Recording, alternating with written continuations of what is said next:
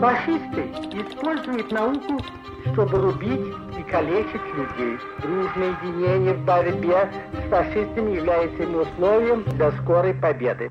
Добрый день, уважаемые слушатели! С вами вновь подкаст Главного архивного управления города Москвы «Голоса Победы» и его постоянные ведущие Татьяна Булавкина и Михаил Маруков. А, сегодня мы с вами будем говорить на тему наука в годы Великой Отечественной войны. Настало время поговорить и об ученых. Ну что ж, они более чем заслужили разговоры о них своим трудом в годы Великой Отечественной войны. Конечно же, говорить о советской науке в годы войны, ее вкладе можно бесконечно. На эту тему написаны без преувеличения десятки весьма увесистых научных трудов. Сотни деятелей отечественной науки оставили мемуарное, эпистолярное наследие, где так или иначе затронули вопросы организации и работы научных учреждений в годы Великой Отечественной войны. Поэтому мы здесь хотим лишь кратко обрисовать для наших уважаемых слушателей основные вехи, основные направления, которым следовала отечественная наука в период войны. Но Начнем мы, пожалуй, со своего рода аудиоэпиграфа. К сожалению, в аудиотеке глав архива не так много записей, посвященных работе научных учреждений. По большому счету, мы смогли найти лишь ту запись, которую предлагаем вашему вниманию, но эта запись очень яркая и, как бы это лучше сказать, говорящая. Это выступление академика Капицы в июле 1941 года. Можно сказать, боевой наказ ученым и одновременно, как я уже сказал, эпиграф к нашему сегодняшнему разговору. Давайте прослушаем эту очень небольшую запись. Фашисты используют науку примерно так же, как дровосек, которому человеческая культура дала топор – чтобы обрабатывать дерево, а он использовал его, чтобы рубить и калечить людей. Поэтому дружное единение в борьбе с фашистами является первым и необходимым условием для скорой победы. Я думаю, что люди науки обязаны теперь искать и создавать противоядие, антитоксин, уничтожающий эту ужасную бациллу, вызвавшую болезнь земного шара – по сравнению с которым чума и холера – невинные лихорадки. Михаил, можно, прежде чем мы перейдем к обсуждению науки э, в годы Великой Отечественной войны разным ее отраслям, задать вам обычный традиционный вопрос. А как вообще выглядела наука в начале Великой Отечественной войны? Сколько у нас было научно-исследовательских институтов, сколько у нас было ученых, по каким направлениям они работали, какая была наука накануне войны? Говоря о науке СССР накануне и в период войны, надо помнить, что Советский Союз вообще позиционировался как, если хотите, опыт научного преобразования человеческой действительности. И такой проект по научному преобразованию мира, вот, не только социальных отношений. И поэтому уже науке в Советском Союзе уделялось и публично, и фактически весьма и весьма немало внимания. На начало 1941 года можно следующими цифрами охарактеризовать роль науки в Советском Союзе. 1821 научное научно-исследовательское учреждение. Как столько институтов, или вы имеете в виду и лаборатории? И лаборатории, и вузы. 766 научно-исследовательских институтов, 817 высших учебных заведений. В общей сложности в СССР научной работой, непосредственно научной работой, занималось 98 тысяч человек. Ну, цифра достаточно впечатляющая. Но она еще больше впечатлит, если, мы, если так представить, сравнить ее с тем, что было в России, ну, скажем, в начале 20 века. Да? Как известно, в, если посмотреть, 776 научно-исследовательских учреждений. Кстати, за войну их количество вырастет. В 1945-м их будет уже 914. Вот. 776 научно-исследовательских учреждений. Из них, например, 180 в промышленности и на транспорте. Да? Это только отраслевые, заметьте. Я не беру сейчас институты Академии наук. Я беру, наоборот, как бы, скажем, побочные, побочные детища развития промышленности, транспорта, образования, здравоохранения, которые, выяснены, которые должны было обслуживать их конкретные нужды. Да? 180 в промышленности на транспорте. 268 в здравоохранении и 127 в, в народном образовании. Только НИИ. Это больше, чем было вообще вузов и научных учреждений в Российской империи. В Российской империи было менее 300 вузов и научных учреждений. То есть, извините, даже вузов в здраво... даже не в здравоохранении в СССР было больше, чем всей науки, можно сказать, во всей России, во всей э, да, Российской империи на 1913 год. Ну, то есть мощнейший научный потенциал. Не просто мощнейший, подавляющий научный потенциал. Не стоит забывать, что, кстати, в том же 1913 году а, преподавателей вузов, профессорско-преподавательский состав вузов и научный состав всей державы от которая, если мы помним, на тот момент включала в себя еще и, например, Финляндию и Польшу, составлял 6 тысяч человек с небольшим.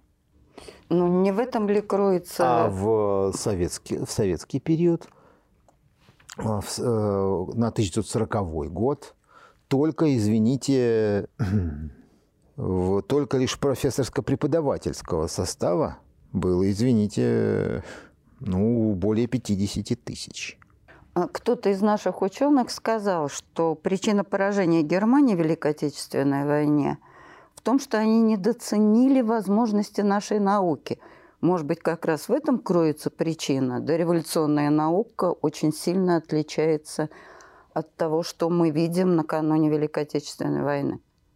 Ну, я бы сказал, что одним из факторов, определивших нашу победу, конечно же, стала роль науки – и место науки в советском обществе. Потому что для СССР культ науки, культ научных знаний, культ знаний вообще это было характерное явление в общественном сознании. Как раз в отличие от воинствующего антиинтеллектуализма стран оси, где, как говорится, умников недолюбливали, откровенно говоря, в СССР все прекрасно понимали, что наука – это мощная преобразующая сила – которая в итоге которая дает плоды не только в виде научных монографий или там научных конференций, но и тех явлений и тех новинок, которые входят в нашу жизнь и делают эту жизнь лучше. В качестве примера приведу буквально два факта. Из э, такой сферы деятельности советской науки, притом естественных советских наук, как э, развитие ну, ресурсно-сырьевой базы советской экономики. Известно, война, война моторов, она прожорлива. Она требует ресурсы, ресурсов.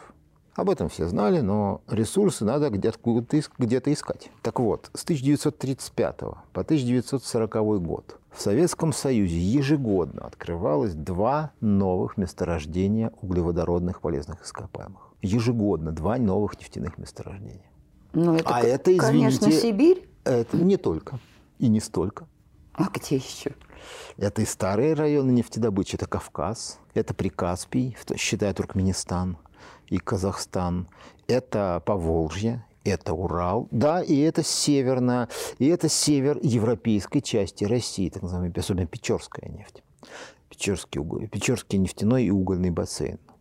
Вот. Эм, а, кстати, о том же угле. В 1937 году советские ученые получили эмпирические данные. В 1940 году они закончили их обработку. Была даже издана карта угольных запасов, обновленная карта угольных запасов СССР. Так вот, по этой карте угольные запасы, разведанные и пригодные для эксплуатации, для извлечения угольные запасы СССР превысили 1 триллион 600 миллиардов тонн угля. Это второй показатель в мире. Тем более эта проблема была актуальна, если учесть, и что вот... знаменитые донбасские шахты оказались под оккуп... немецкой оккупацией. Угу.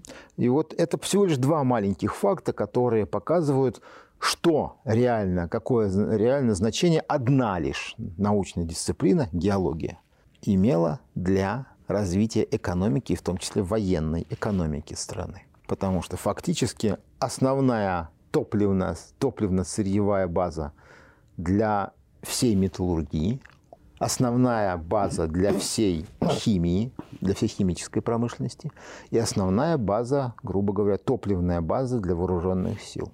Это все советская наука смогла обеспечить.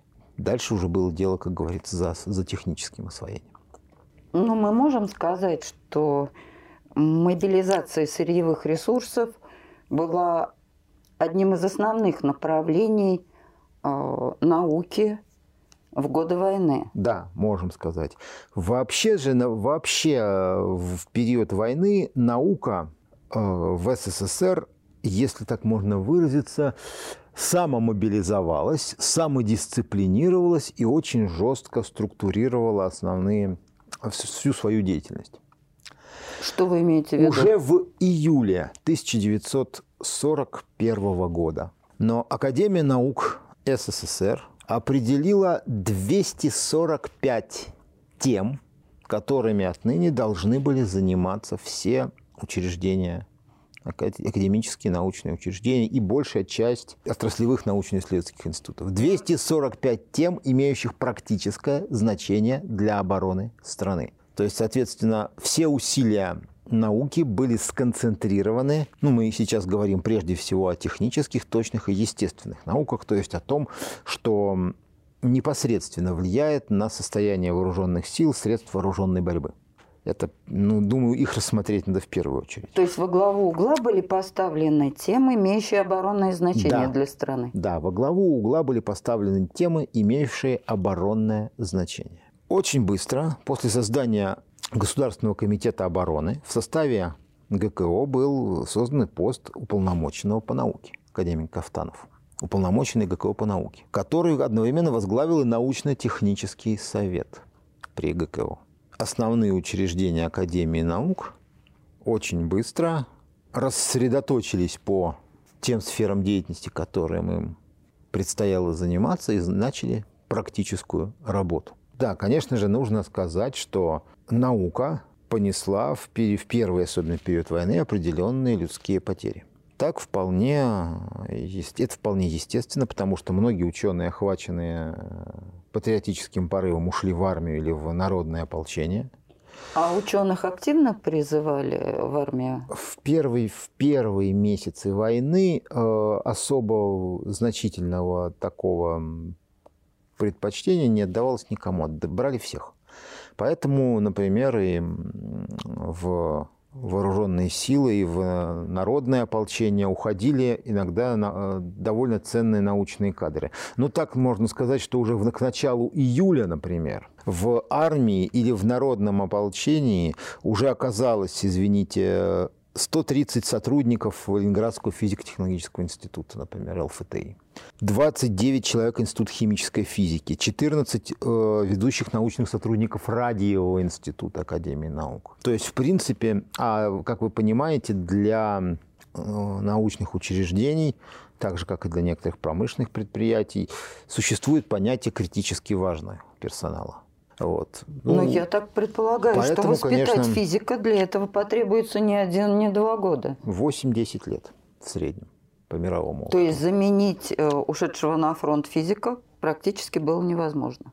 Ну, практически. И именно поэтому уже 15 сентября 1941 года выходит постановление Государственного комитета обороны, запрещающее использовать научные кадры не по специальности. С этого же времени начинается возврат из вооруженных сил практически всех э, ученых с учеными, имеющих ученые степени. Ну, определенные, как говорится, исключения делаются только для аспирантов, ассистентов и так далее. То есть для тех, кто еще не получил ученой степени. Тех, у кого степени были, стараются вернуть и определить по тому назначению, которое они, на котором они должны работать более продуктивно.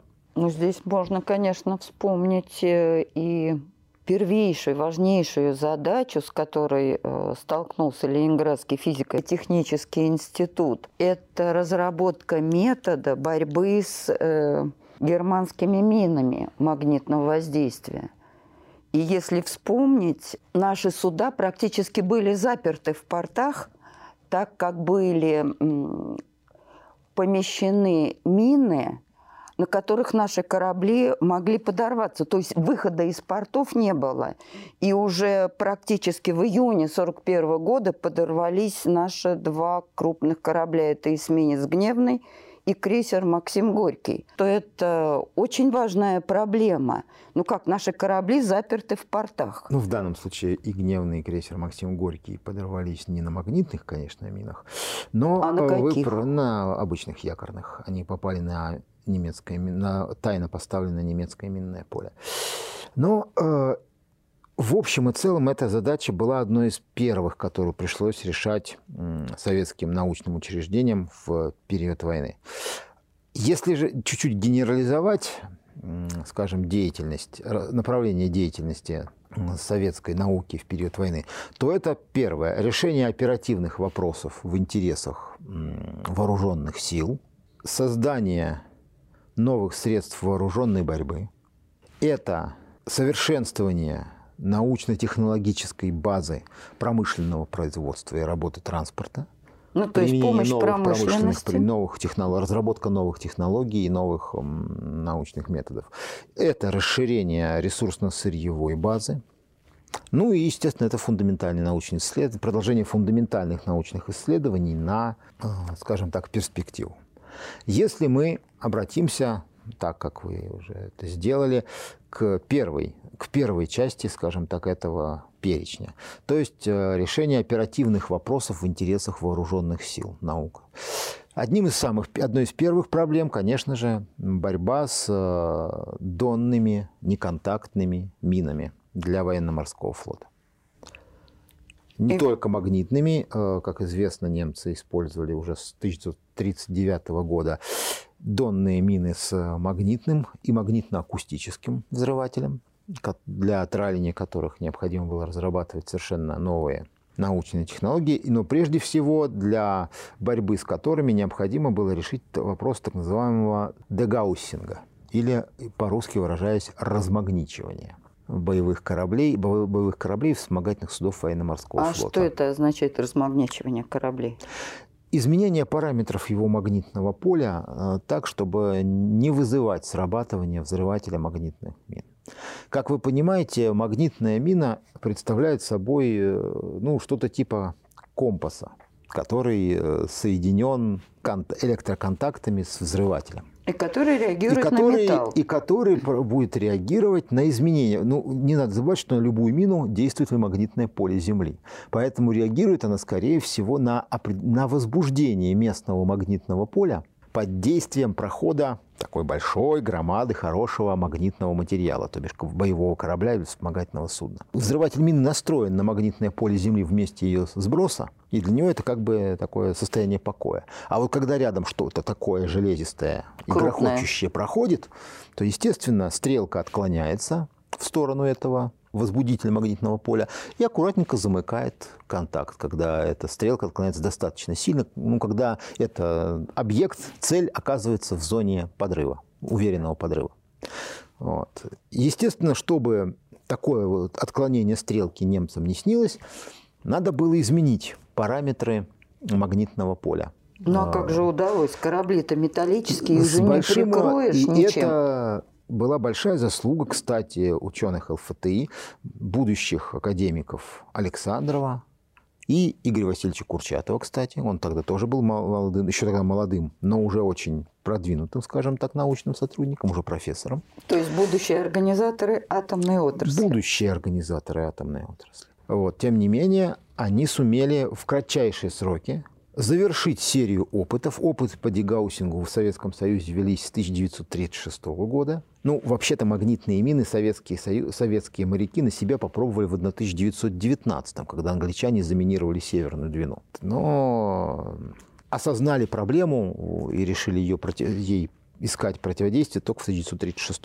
Но вот как раз в 1941 году, благодаря работе, прежде всего, ленинградских ученых, ученых ЛФТИ удалось решить эту проблему. Удалось наладить регулярно наладить службу размагничивания на Балтийском прежде всего на Балтийском и Черноморском флотах, которые первыми столкнулись с донными минами противника, а потом и на Северном и Тихоокеанском флотах. Затем точно, точно так же пришлось э, искать противодействие и акустическим минам.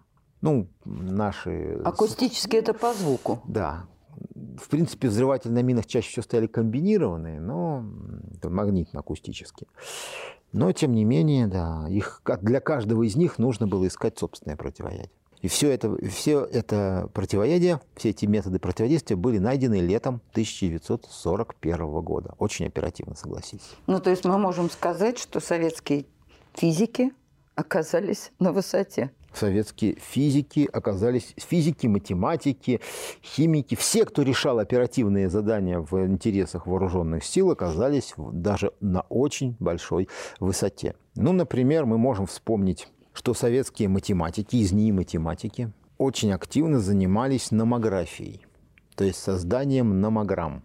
Это что такое? Это один из видов, это, скажем так, своего рода графическое графический чертеж, который фактически отображает параметры ну, определенного процесса графически.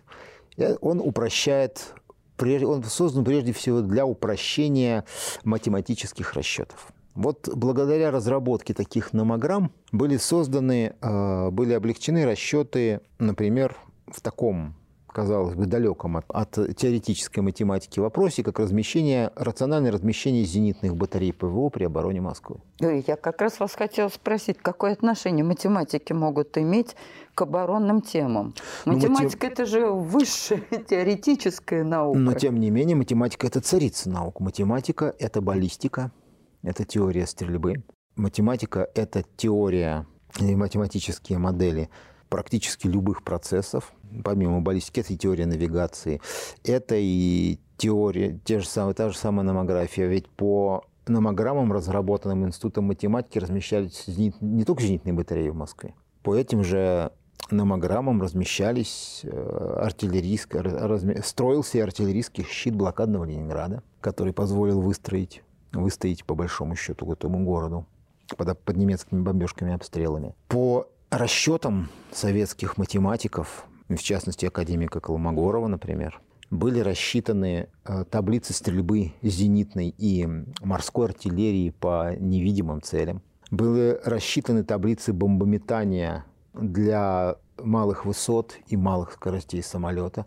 Те, кто сделал возможным применение, скажем так, знаменитых У-2, пилотируемых не менее знаменитыми ночными ведьмами, да, эти подвиги были бы просто невозможны без э, предварительной научной проработки этого вопроса в весьма далеких от фронта и от авиации научно-исследовательских институтах. Ну, то есть мы можем сказать, что обычные кабинетные ученые практически приняли непосредственное участие в боевых действиях. Да еще как. Без, э, например, ну, стоит вспомнить, например, э, работы будущего, опять же, академика, тогда еще не академика, Мстислава Келдыша, который в период войны решил две задачи, которые были жизненно необходимы для советской авиации, кстати, опять же. Прежде всего, именно он теоретически решил проблему флаттера, и он же занимался проблемой так называемого шимми. Это, а д- что это, это два, и шимми? Это два вида автоколебаний, вибрации, грубо говоря, возникающие в конструкциях самолетов при воздействии в разных условиях их, их эксплуатации. Флаттер на высоких скоростях, шимми при посадке при взлете и посадке. Притом он касается прежде всего самолетов с носовой стойкой шасси. Ну, сейчас это самая распространенная схема.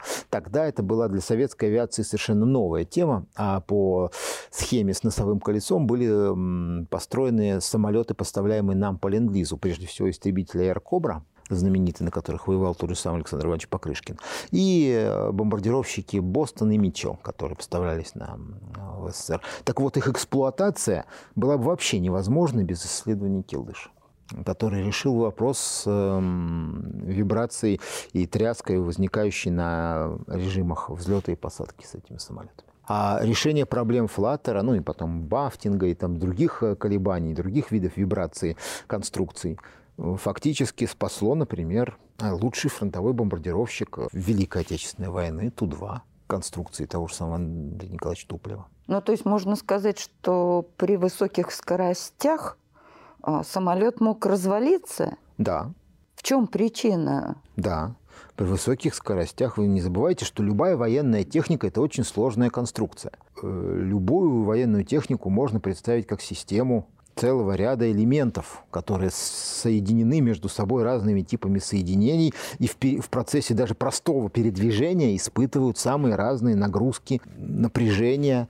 Вот. Если не решить предварительно на научном уровне, на, на, на высоком теоретическом уровне вопросы правильного соединения, правильного подбора элементов и так далее, ну, вы получите очень обескураживающий результат, который будет оплачен еще и человеческими жизнями. Ну, то есть математики должны были точно рассчитать все перегрузки? Математики, да, должны были рассчитать очень много вопросов и перегрузки, и э, рациональных конструкций, и рациональных, даже если хотите, даже рациональных курсов для боевой техники, например, и рациональных углов сбрасывания, например, бомб или ракет с самолета, и рациональных правильных направлений. Даже ну, такой вариант – рациональный выбор курсов до маневрирования корабля. Это тоже рассчитывалось, извините, это тоже сложная математическая проблема, а вы имеете... которую решает отнюдь не лихой капитан на мостике. Вы имеете в виду знаменитые таблицы для определения местонахождения судов по радиопеленгу? Да, это таблицы, которые разрабатывались под руководством члена Академии, член-корреспондент Академии наук Люстерника, как раз по, для определения местонахождения корабля по радиопеленгу. Но не только их, конечно же, но и, но и много другое. Но это, заметьте, это пока мы, пока мы так очень кратко сказали только о математиках, которые решали совершенно вроде бы свои теоретические вопросы, которые оказались, имеют выход, совершенно конкретный практический выход на важнейшие вопросы вооружен... применения военной техники. Без расчетов этих высокоумных штатских людей вряд ли можно было представить все героические подвиги многих из наших летчиков, танкистов, артиллеристов. И даже более того, даже без, даже без советских геологов сложно было представить все многие победы советского оружия. Начиная с 1942 года не, совершенно не, как бы это лучше сказать, даже не отъемлемой частью планирования всех операций стало, например, составление э, геологических карт районов боевых действий и так называемых карт проходимости, когда геологи, уж казалось бы, где геолог и где э, там война, да? Но тем не менее, геологи непосредственно на фронтах составляли карты проходимости, карты водных, ресурсов, водных ресурсов, карты местных ресурсов. То есть то, что позволяло войскам правильно и с наименьшими затратами передвигаться, использовать местные ресурсы и строить э, свои действия, исходя из свойств, наиболее выгодных свойств местности. Ну, то есть, подождите, я не очень понимаю. Геологи – это работа в тылу. Поиски месторождений во время боевых действий. Причем тут геологи? Ну, так, э, геологи же занимаются тем, что лежит у нас, скажем так, непосредственно под поверхностью Земли. А то, что, а это в том числе, например, осадочные породы, донные отложения. А донные отложения, знаете ли, на водоемах, это очень интересно с точки зрения, например, устойчивости кораблей на якорях, устойчивости мостовых, военных, военных и наплавных, и тем более капитальных мостов, мостовых переправ свойства почвы, это, извините, то, то есть тоже осадочных, скажем так, и верхних пород, это, извините меня, возможность проходимости танков и автомобилей в условиях распутицы, это и возможности питания войск на, на, при расквартировании водой, те же самые артезианские скважины, это кому-то все-таки э, это лучший способ питания, чем из какого-нибудь местного болота.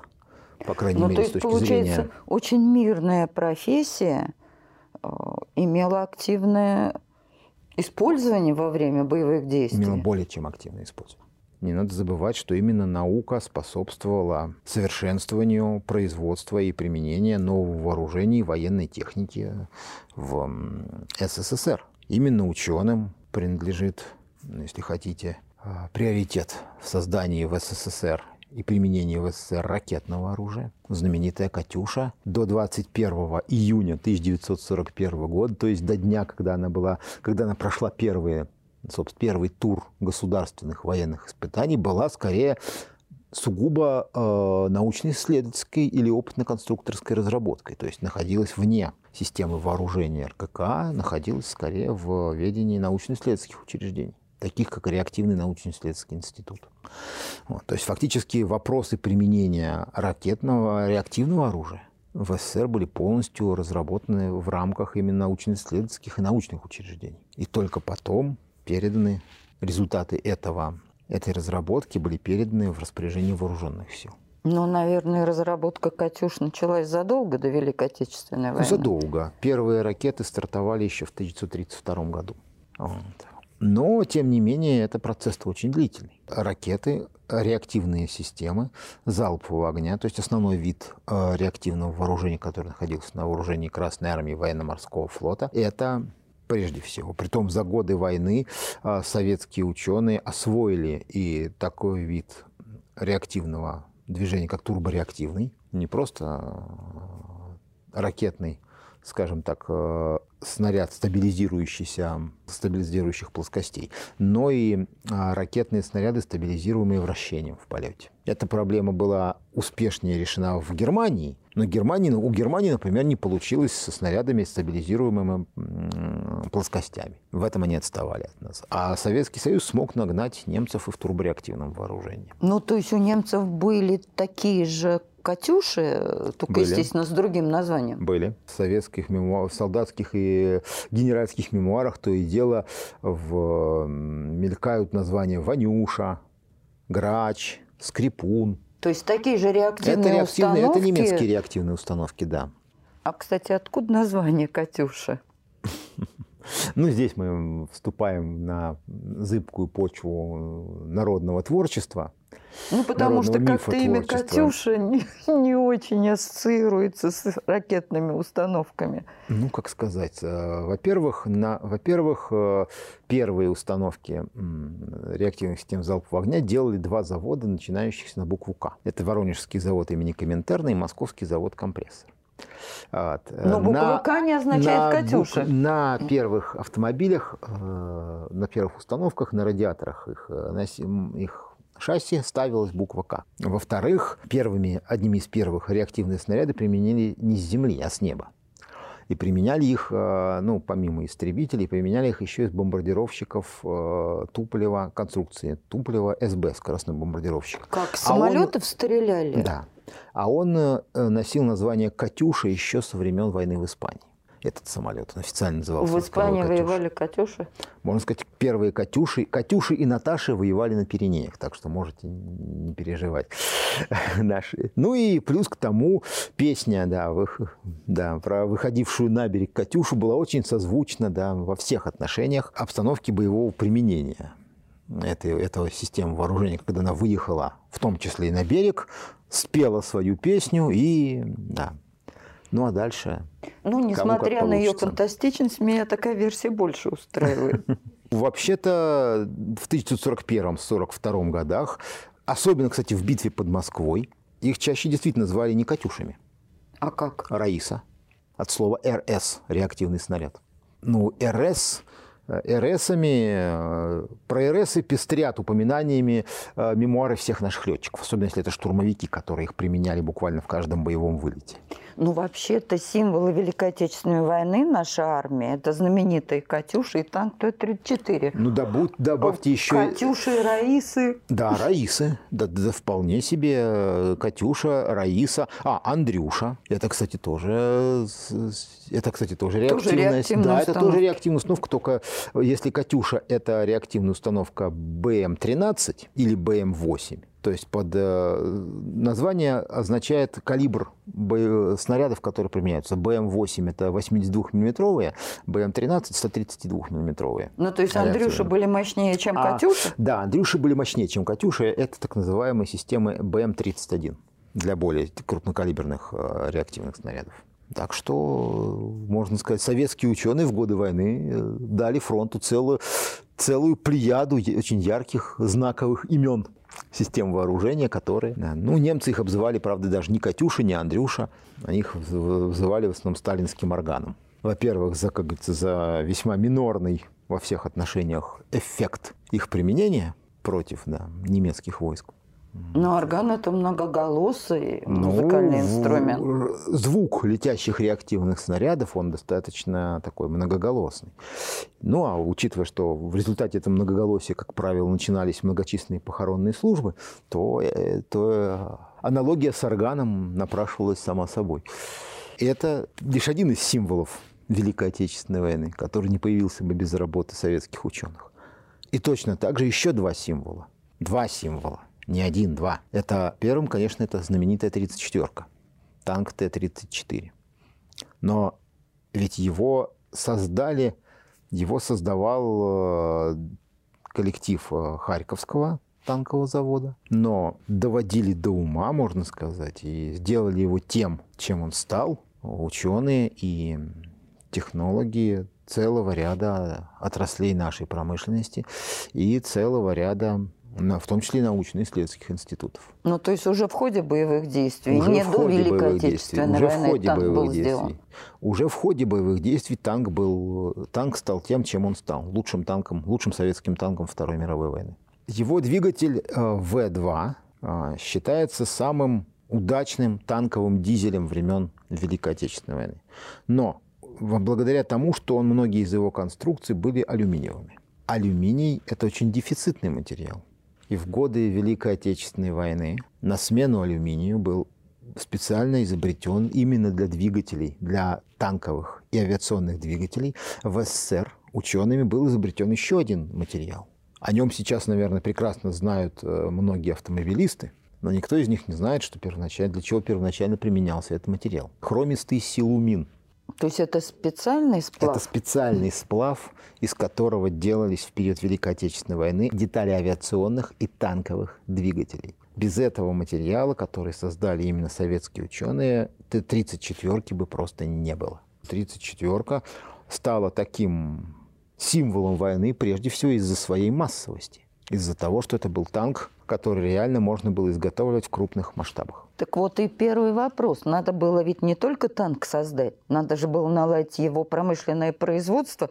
А как это можно во время боевых действий? А вот здесь большое спасибо Институту электросварки Академии наук Украинской ССР, его руководителю, академику Патону.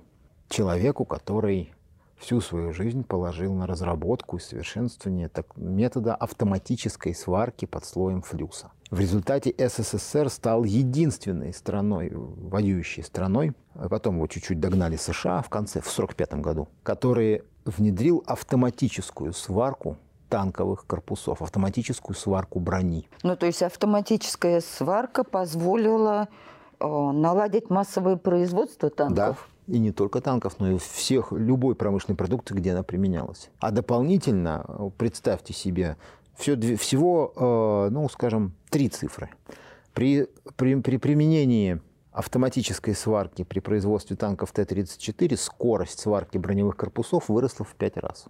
Экономия электроэнергии, а что такое электроэнергия в воюющей стране? Это же, это же считайте, да, это ну, неуловимое, золото, это неуловимое золото, если не неуловимая платина. Экономия электроэнергии составила 45%. А количество рабочих сократилось, необходимых для, для выполнения этих работ, сократилось на 85%. То есть появилась возможность освободить для других работ и переучить огромное количество людей. Кстати, не, не, не случайно не случайно тот же самый Патон и его сотрудники настаивали и сумели, сумели настоять на своем, на том, чтобы все восстанавливаемые промышленные предприятия СССР в обязательном порядке применяли автоматическую сварку.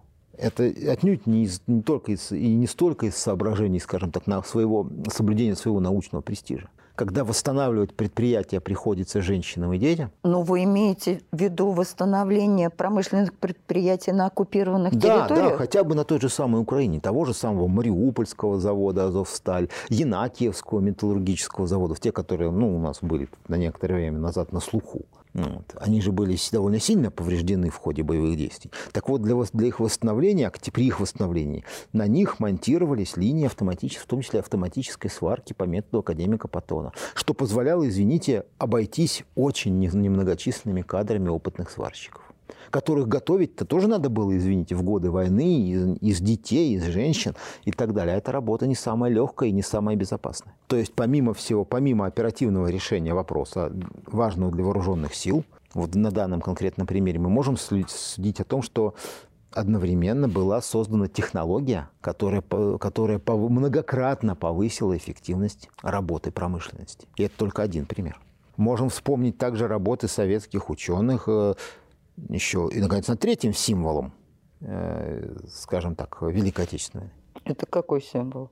О, der schwarze Tod, сказали бы тут же наши немецкие визави. В ужасе. Черная смерть. Штурмовик Ил-2. Они же горбатые, как их называли советские летчики.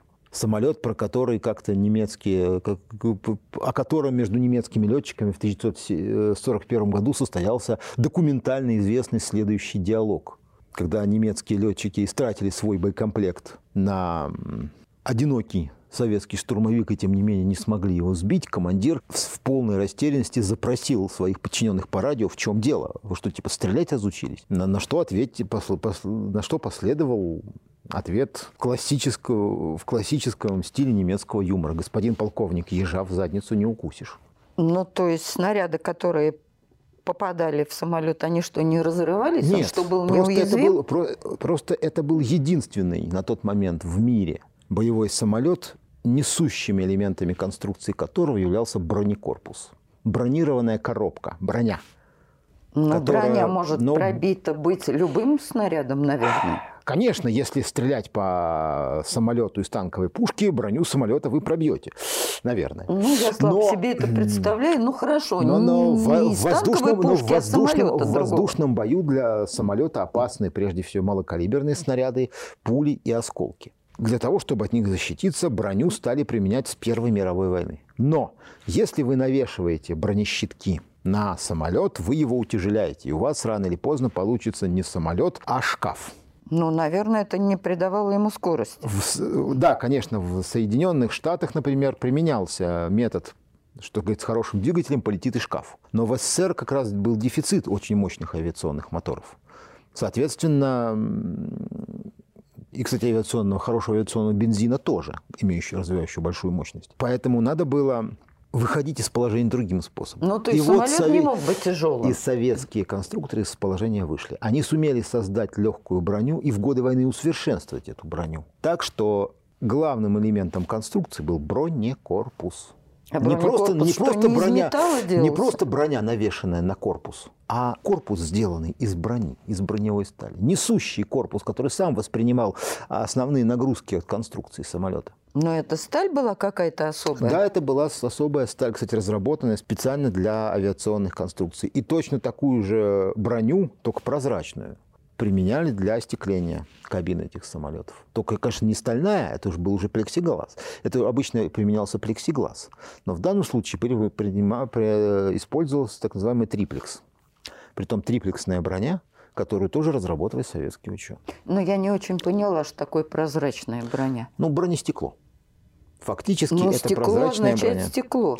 Да, но как вы прекрасно понимаете, стекло это материал, который плохо себя ведет, Он при, плохо себя ведет при попадании в него пули или осколка снаряда. А летчику, вообще-то летящему на скорости 400 км в час, оказаться под набегающим потоком воздуха, это просто смерти подобно. Он не сможет даже э, голову поднять, не то, что там целиться, вести самолеты и так далее. Для, поэтому для защиты от таких неприятностей служила специальная броня из специальных неметаллических материалов. По виду это как стекло, только специальной конструкции. Именно производство такой авиационной брони и триплекса для советского, для советского штурмового самолета, самолета поля боя, были как раз критическими условиями для его существования. И советские ученые с этим тоже справились. Ну, то есть броня не стекло, а стекло не броня. Ну, в какой-то степени. Вот. Таким образом, все основные виды вооружений, которые советские, благодаря которым советская армия одерживала свои победы, так или иначе, имели в себе, в своей конструкции, в технологии своего, своей сборки, даже в тактике своего применения труд советских ученых. А вы говорили еще и про четвертый символ. Что вы имели в виду? Ну, символов у нас, честно говоря, было много. Основные вот эти три. Но мы можем еще вспомнить о том, что, конечно же, для советских ученых следующим направлением деятельности являлось, конечно же, совершенствование вообще промышленной технологии. Потому что на войну ушла значительная часть обученных рабочих. Их заменили женщины и дети. Многие материалы для советской промышленности оказались недоступны. Значительная часть сырья оказалась на оккупированной территории.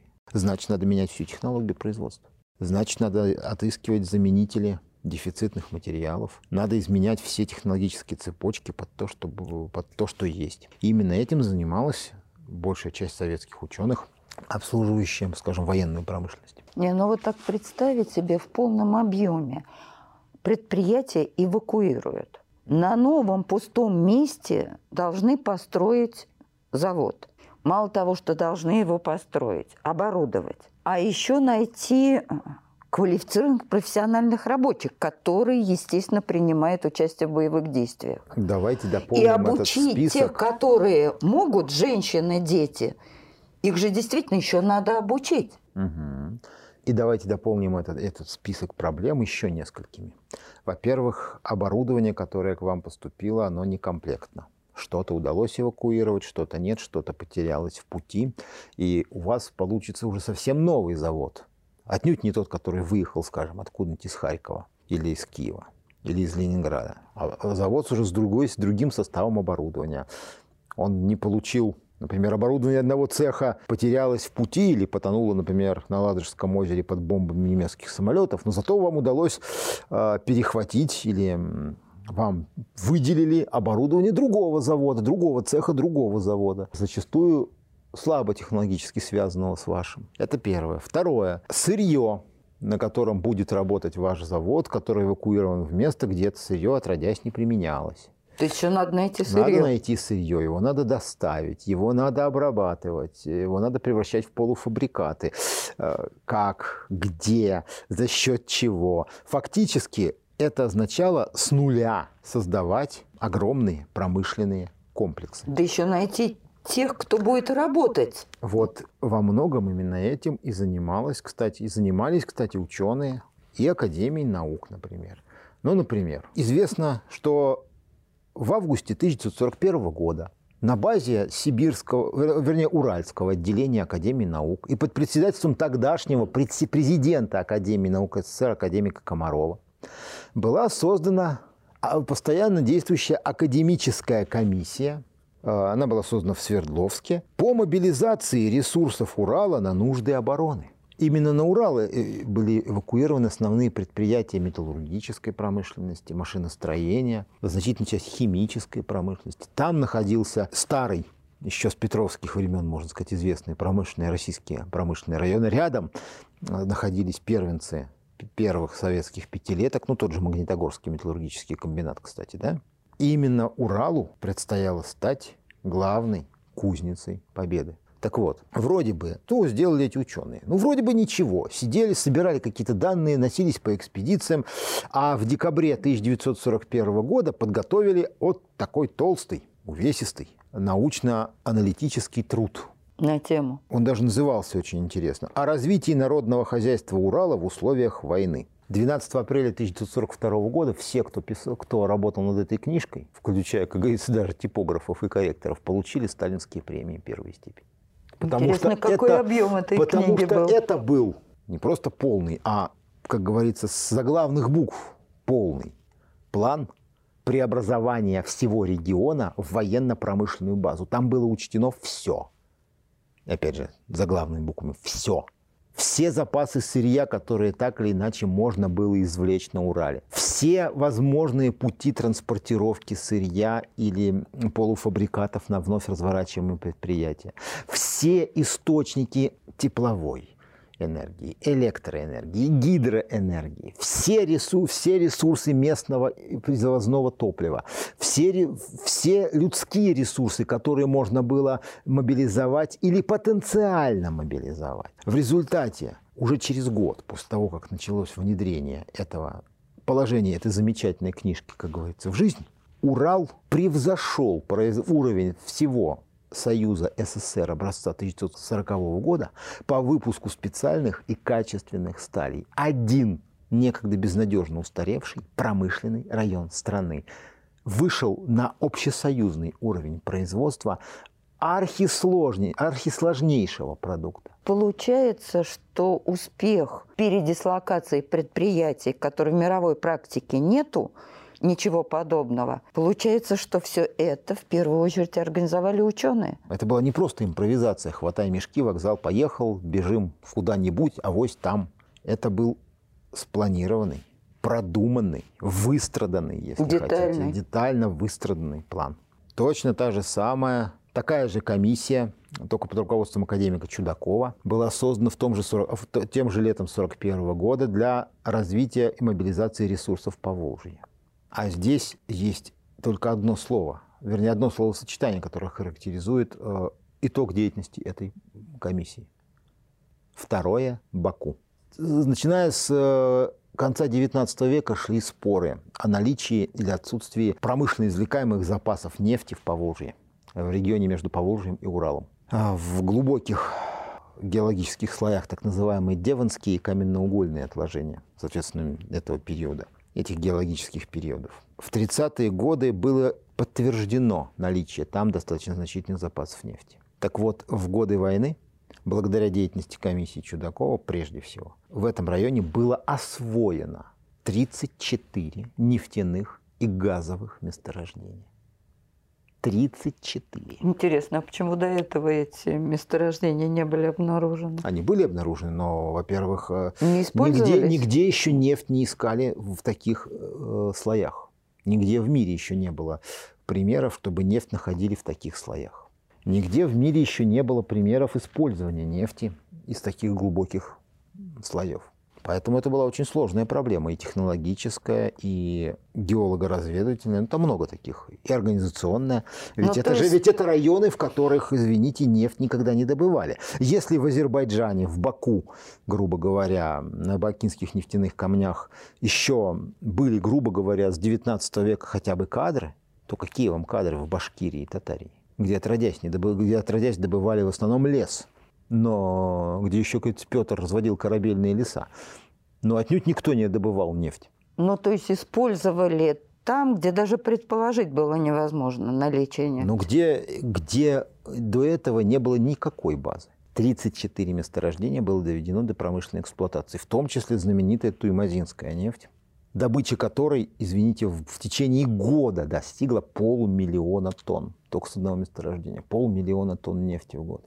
Кстати, результатом этой работы, этой комиссии стало и то, что, нап- например, в Москву пришел природный газ, голубое топливо. Это ведь газопровод Саратов-Москва, это как раз детище работы комиссии по мобилизации ресурсов по Волжье.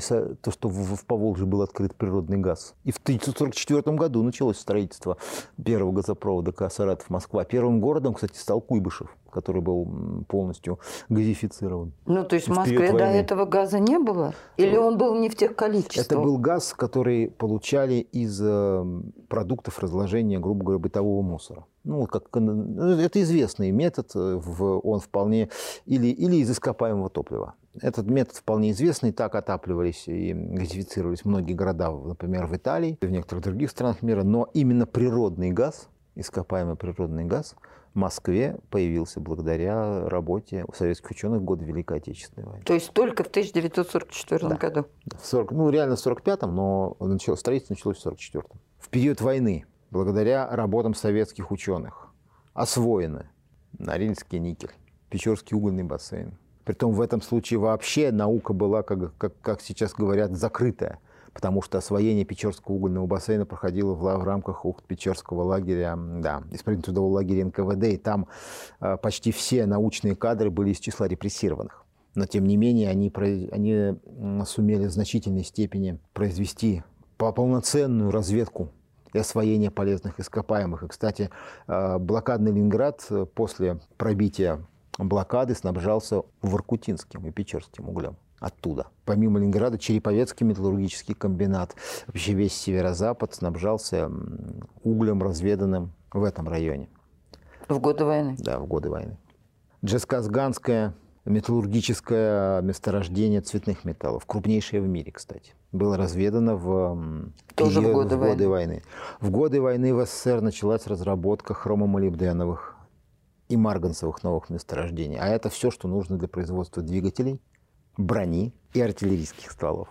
То есть три слагаемых успеха в современной войне, и все сырье для них в СССР удалось найти и начать разработку в годы войны. Это, между прочим, э, очень серьезно, потому что, например, хром э, очень часто, хром мы даже экспортировали, даже в период войны, потому что это стратегическое сырье первого порядка, так называемое. Ну, то есть мы можем сказать, что Великая Отечественная война дала толчок мощному развитию ранее не очень исследованных регионов, как Сибирь.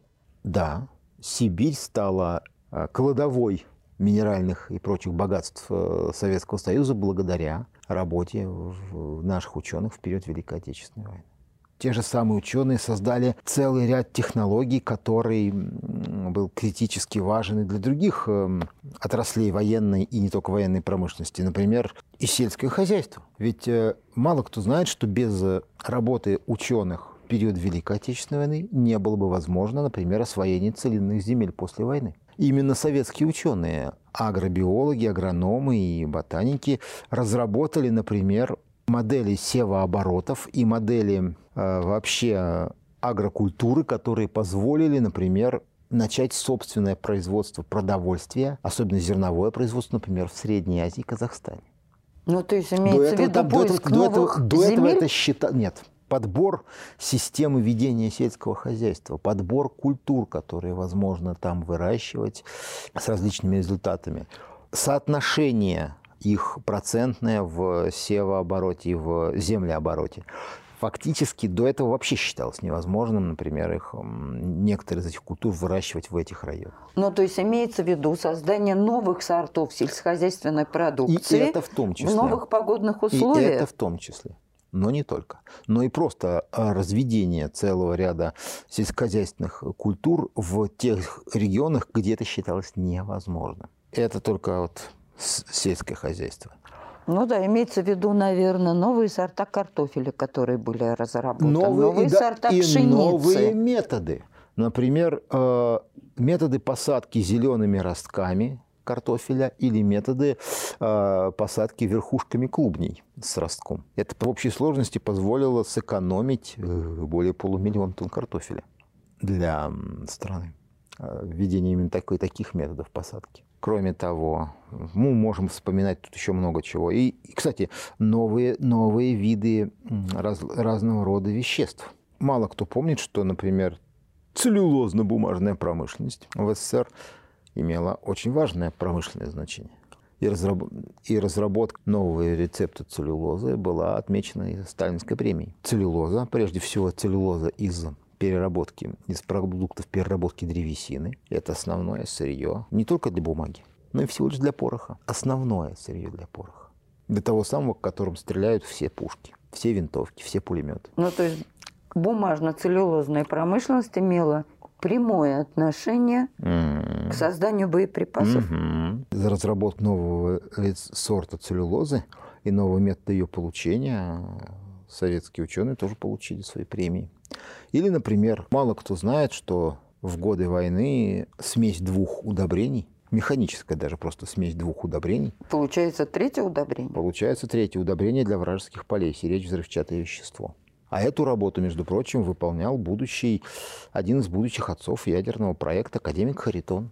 В годы войны ему довелось, он очень, он очень много сделал для создания нового класса взрывчатых веществ. Ну, то есть как-то сложно себе представить удобрение и взрывчатые вещества. Все очень просто. Он разработал, он разработал э, теорию и фактически во многом отработал технологию создания так называемых динамонов. Это мощные взрывчатые вещества, представляющие собой механические смеси различных веществ. Ну, в частности, самый известный динамон, динамон Т, так называемый брикетированный динамон Т, это смесь 88% аммиачной селитры и 12% торфа.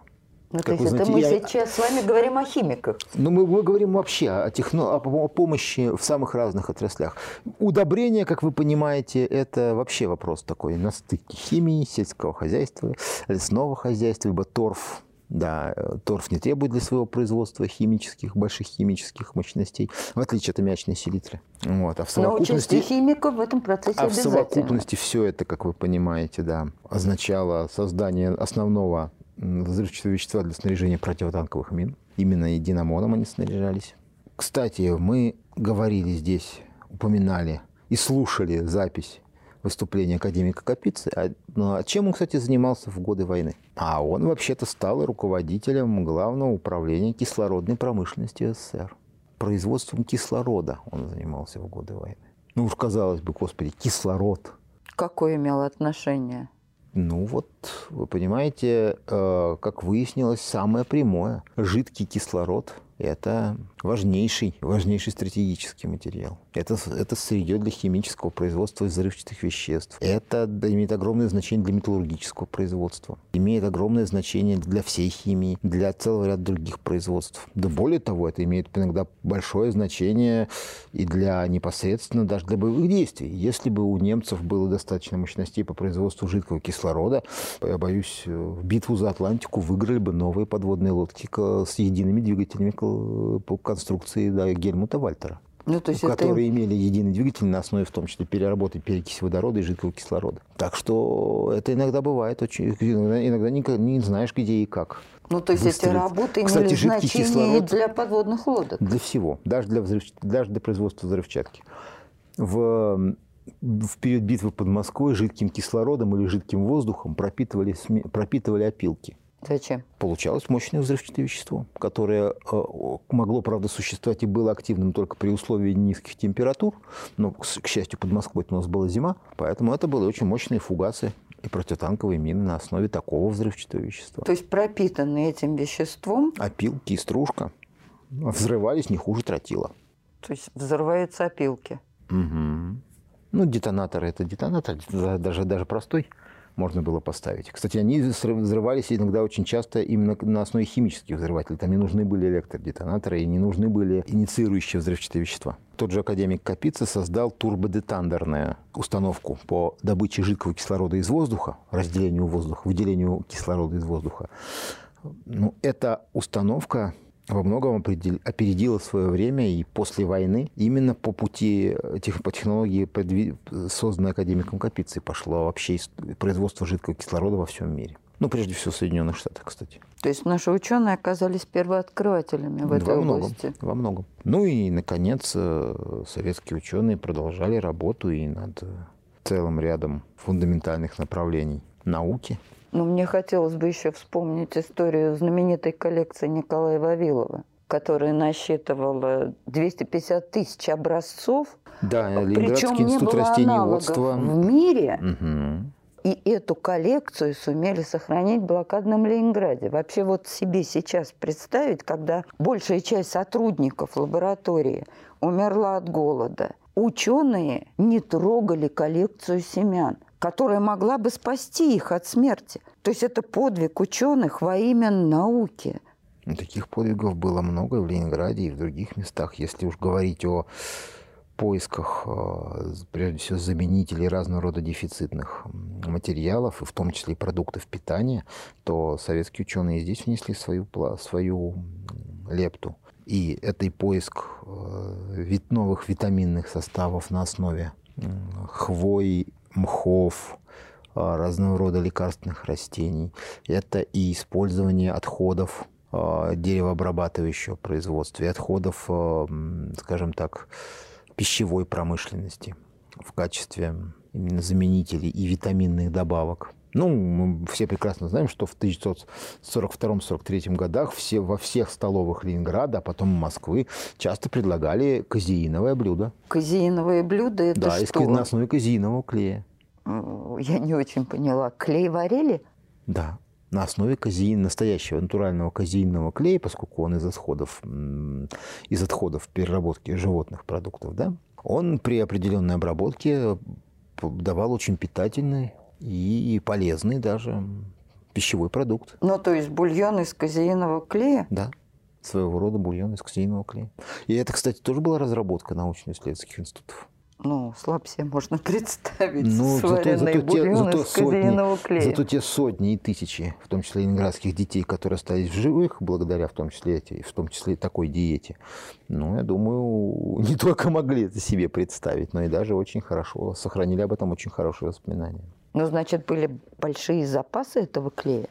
Может быть, и не очень большие, но тем Но не менее были. были. И кроме этого, и другие заменители. Даже на основе, извините, опилок, особенно хвойных пород. Вот. Поэтому проще перечислить, где ученые, что ученые не делали. Потому что этого практически, практически вы не найдете.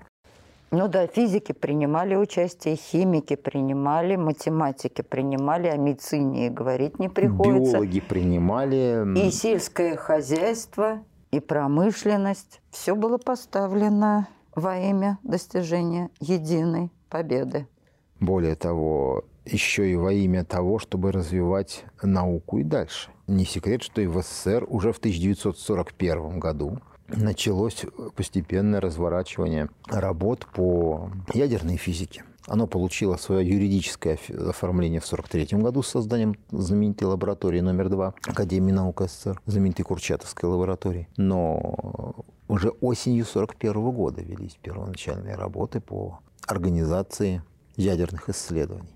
То есть, я, то есть и ядерный меч, и ядерный щит, и ядерная энергетика в СССР своим рождением тоже обязаны периоду Великой Отечественной войны. Многие всерьез не воспринимали это направление работы. Да, многие всерьез не воспринимали, и во многом, если бы, если бы не война, их развитие было бы заторможено.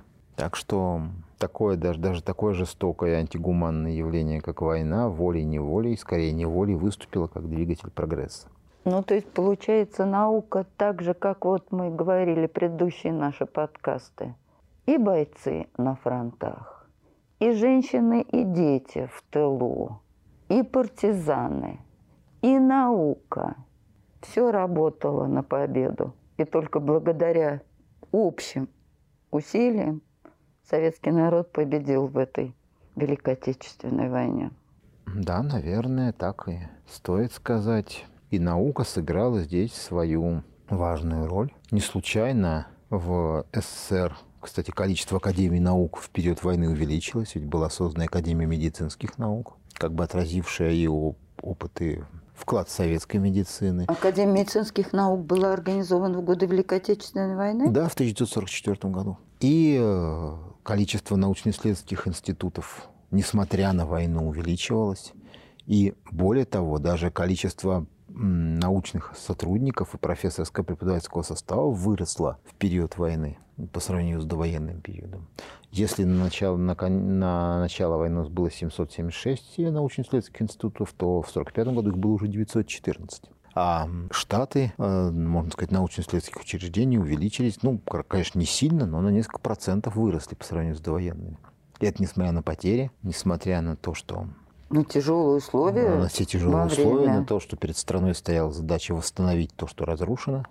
Тем не менее, наука продолжала развиваться, развиваться, если хотите, даже опережающими темпами. Это говорит о правильной политике государства, которое сумело так развивать науку, несмотря ни на какие тяжелые условия. Да, во многом благодаря именно осознанию государственным политическим руководством СССР важности научно-технического прогресса, важности развития науки, как прикладной, так и фундаментальной. Мы достаточно сказали о свершениях наших ученых. Конечно же, более подробно об этом можно узнать и из литературы, и из документов.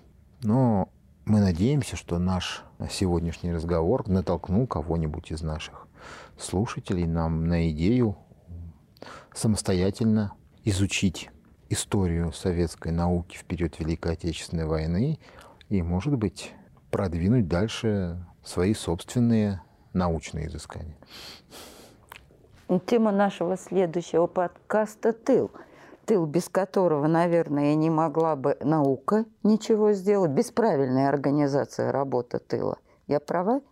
Тыл – понятие широкое. Ну, давайте скажем честно, без тыла не было бы фронта. Фронт возможен только при наличии тыла. Это две основных составляющих любой войны. И без тыла не было бы науки. Без тыла не было бы ни науки, ни культуры, ни социальных процессов. В общем, много чего бы не было. Короче, опять получается, без тыла не было бы победы. Без тыла не было бы победы. И поэтому в следующий раз мы поговорим о работе тыла в некоторых аспектах, которые не часто затрагивают в исторических дискуссиях. На этом мы заканчиваем сегодняшний подкаст. С вами были Татьяна Булавкина и Михаил Маруков. Всего вам доброго. До свидания. До новых встреч.